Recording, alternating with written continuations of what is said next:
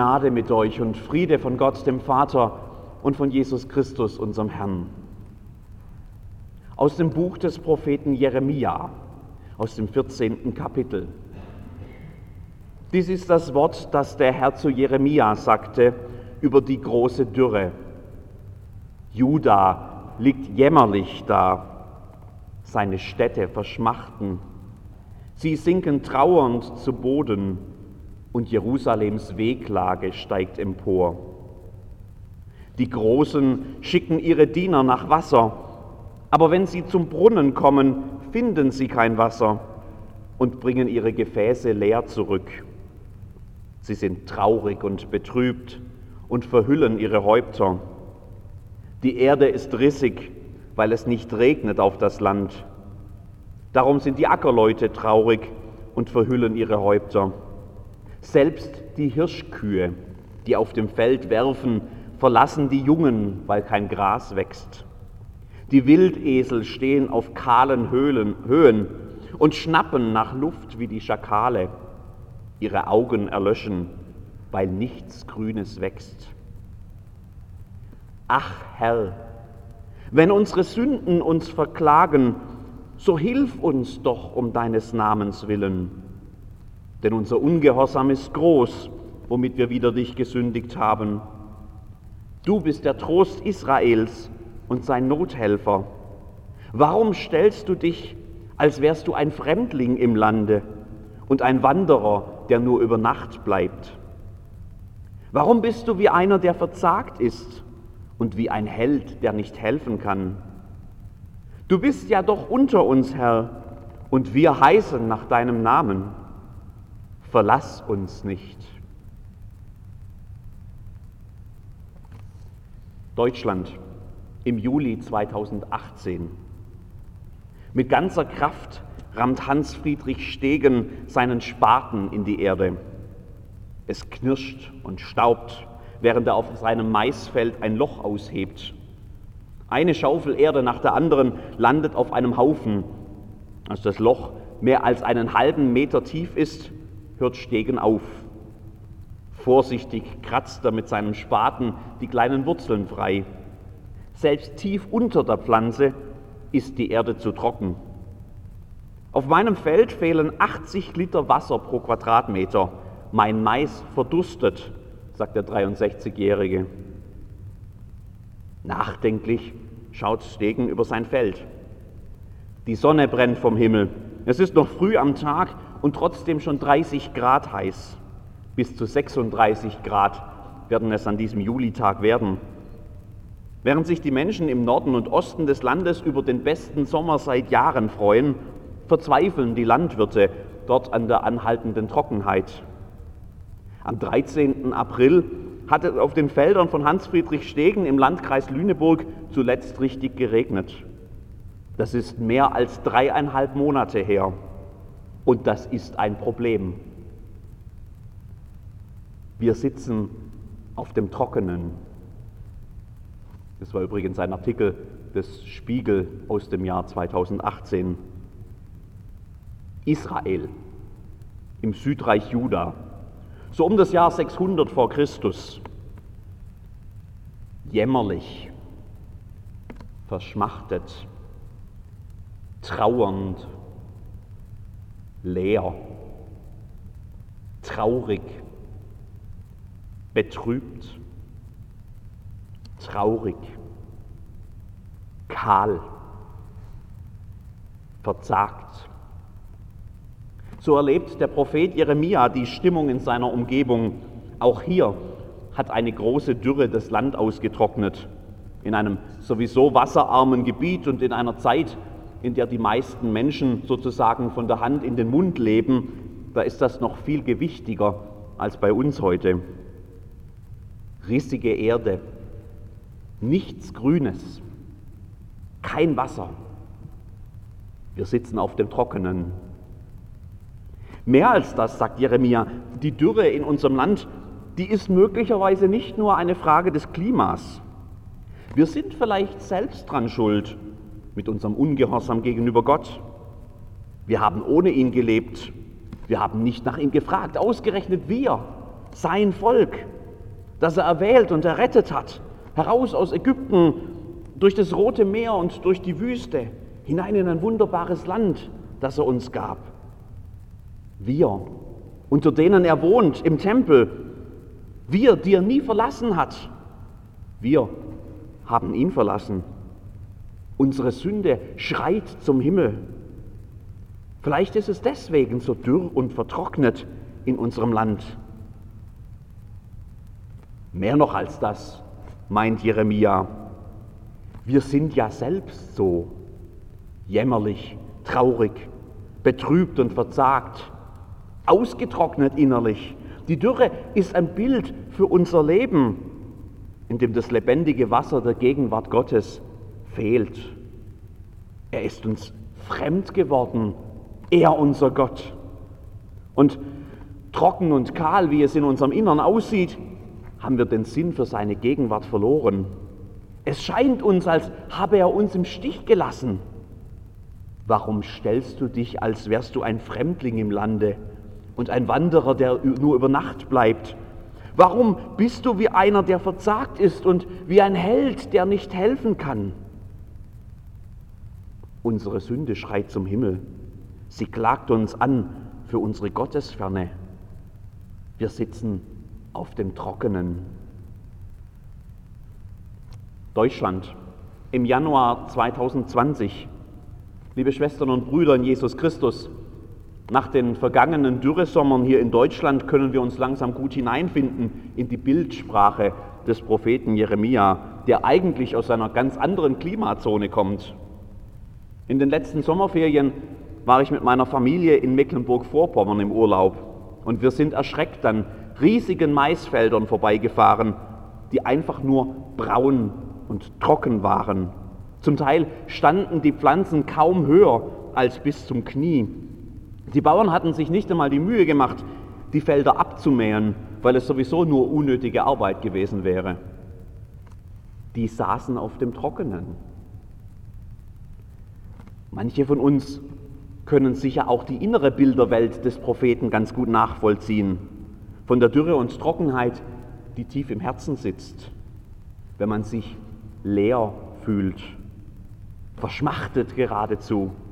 Wenn es scheint, als könne keine Hoffnung mehr grünen, wenn nur ein lautes Klagen bleibt oder ein trauriger Rückzug in die Resignation, wenn Gott sich unendlich fern anfühlt, wie ein Fremder und gar nicht wie ein starker Held.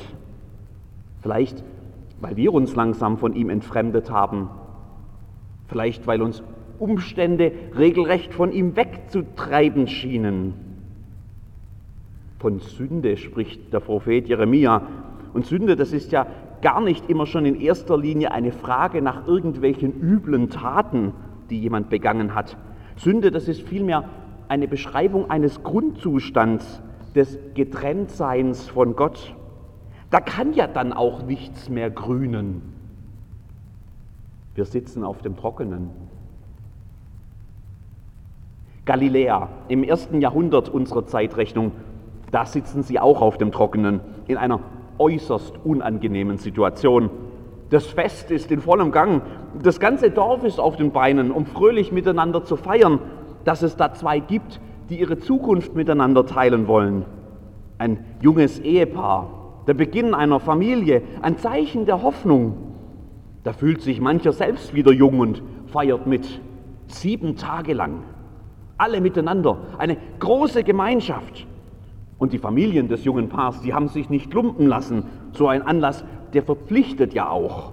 Statt der üblichen kirchlichen Alltagsnahrung in einem Dorf in Galiläa, da gibt es alle möglichen Kostbarkeiten und natürlich den guten Wein. Den hat man extra aufgespart für so einen Anlass. Und daran können sich jetzt alle freuen. Also zumindest bis jetzt.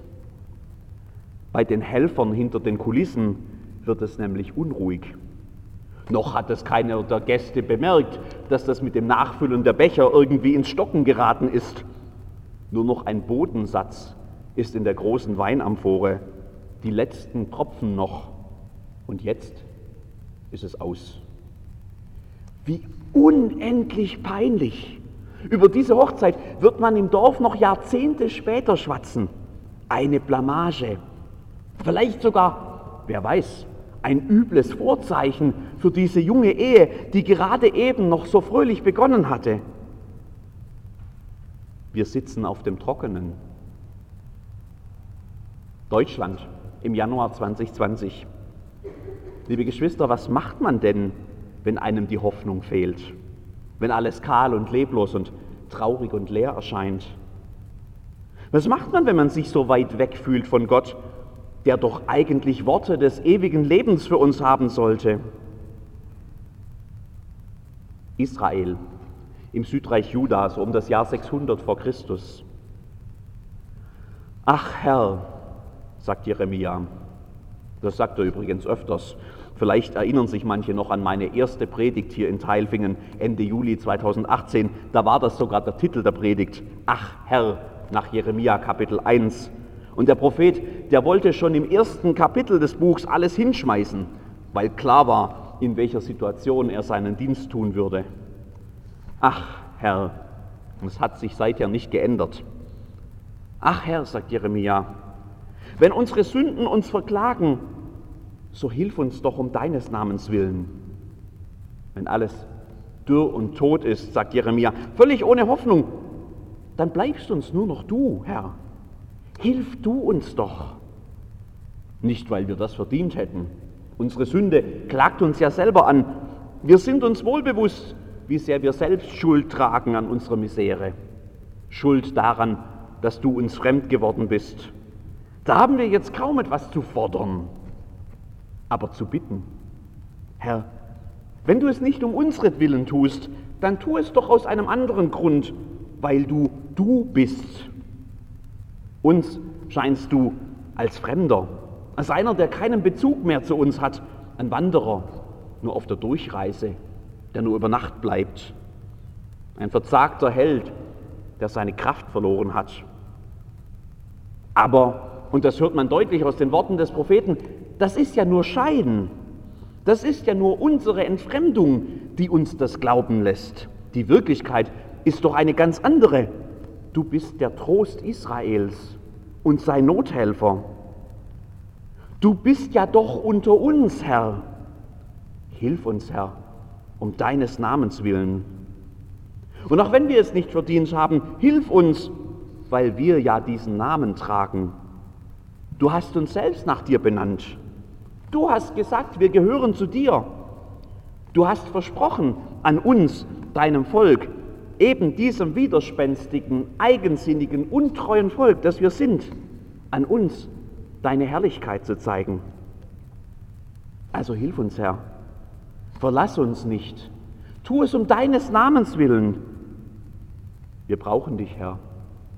Wir selbst können nichts mehr tun. Wir sitzen auf dem Trockenen. Deutschland im Januar 2020. Liebe Geschwister, ich glaube, hilf meinem Unglauben, so lautet die Jahreslosung in diesem gerade begonnenen Jahr. Und wenn wir schon begonnen haben, darüber nachzudenken, dann spüren wir die Zerrissenheit in diesen Worten. Ich glaube ja. Ich will ja glauben. Ich weiß in meinem Verstand, wer Gott ist und was er kann und dass ich ihn brauche.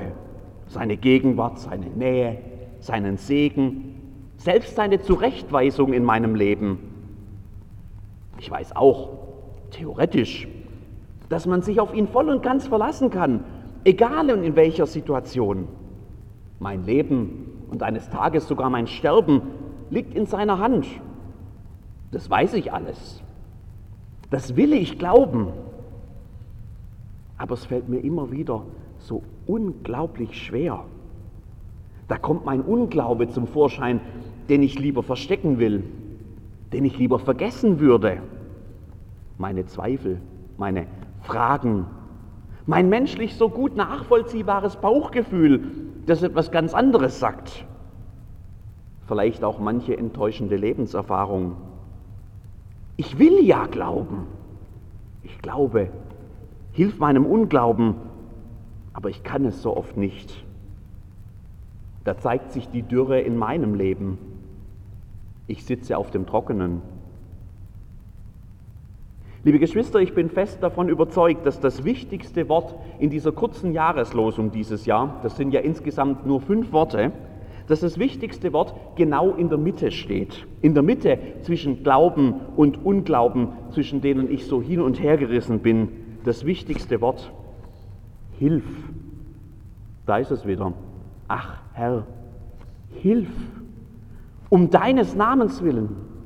Ich brauche dich. Ich sitze auf dem Trockenen. Galiläa, im ersten Jahrhundert unserer Zeitrechnung. Der Mann, der hinter den Kulissen dafür sorgt, dass das fröhliche Fest überhaupt erst möglich wird, der bahnt sich einen Weg durch die versammelten Gäste. Möglichst unauffällig nähert er sich dem Bräutigam, wartet einen günstigen Moment ab, beugt sich nach vorne und flüstert ihm etwas ins Ohr. Noch wissen die Gäste nichts von dem, was hier passiert. Auch der Bräutigam ist noch völlig arglos. Fröhlich lächelt er seine Gäste an, während er sich konzentriert, um im Lärm der Feier das Flüstern in seinem Ohr zu verstehen.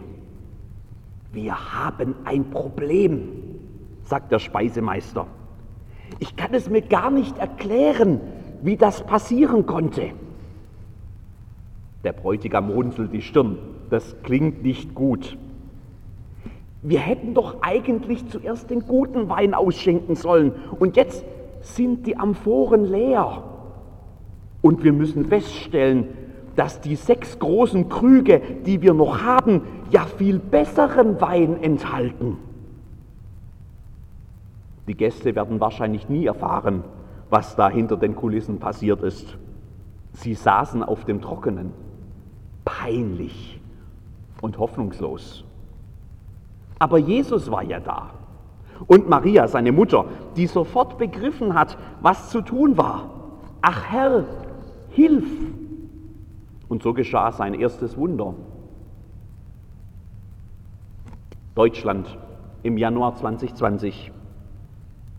Ich glaube oder auch nicht. Hilf! Ach Herr, hilf! Hilf meinem Unglauben!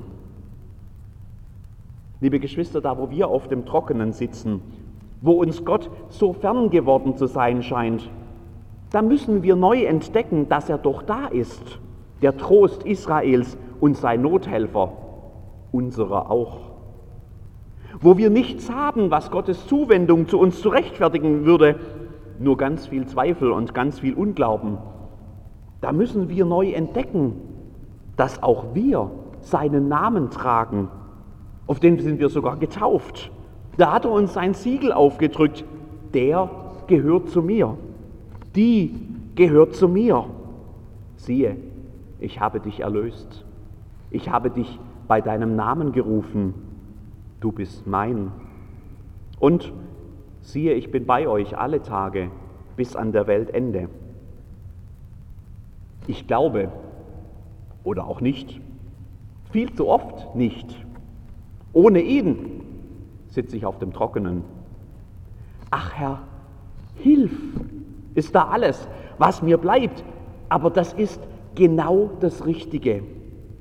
Denn dann kann ja auch heute wieder neu ein Wunder geschehen. Ströme des lebendigen Wassers, die meine Dürre beenden. Möge Gott uns das schenken. Amen.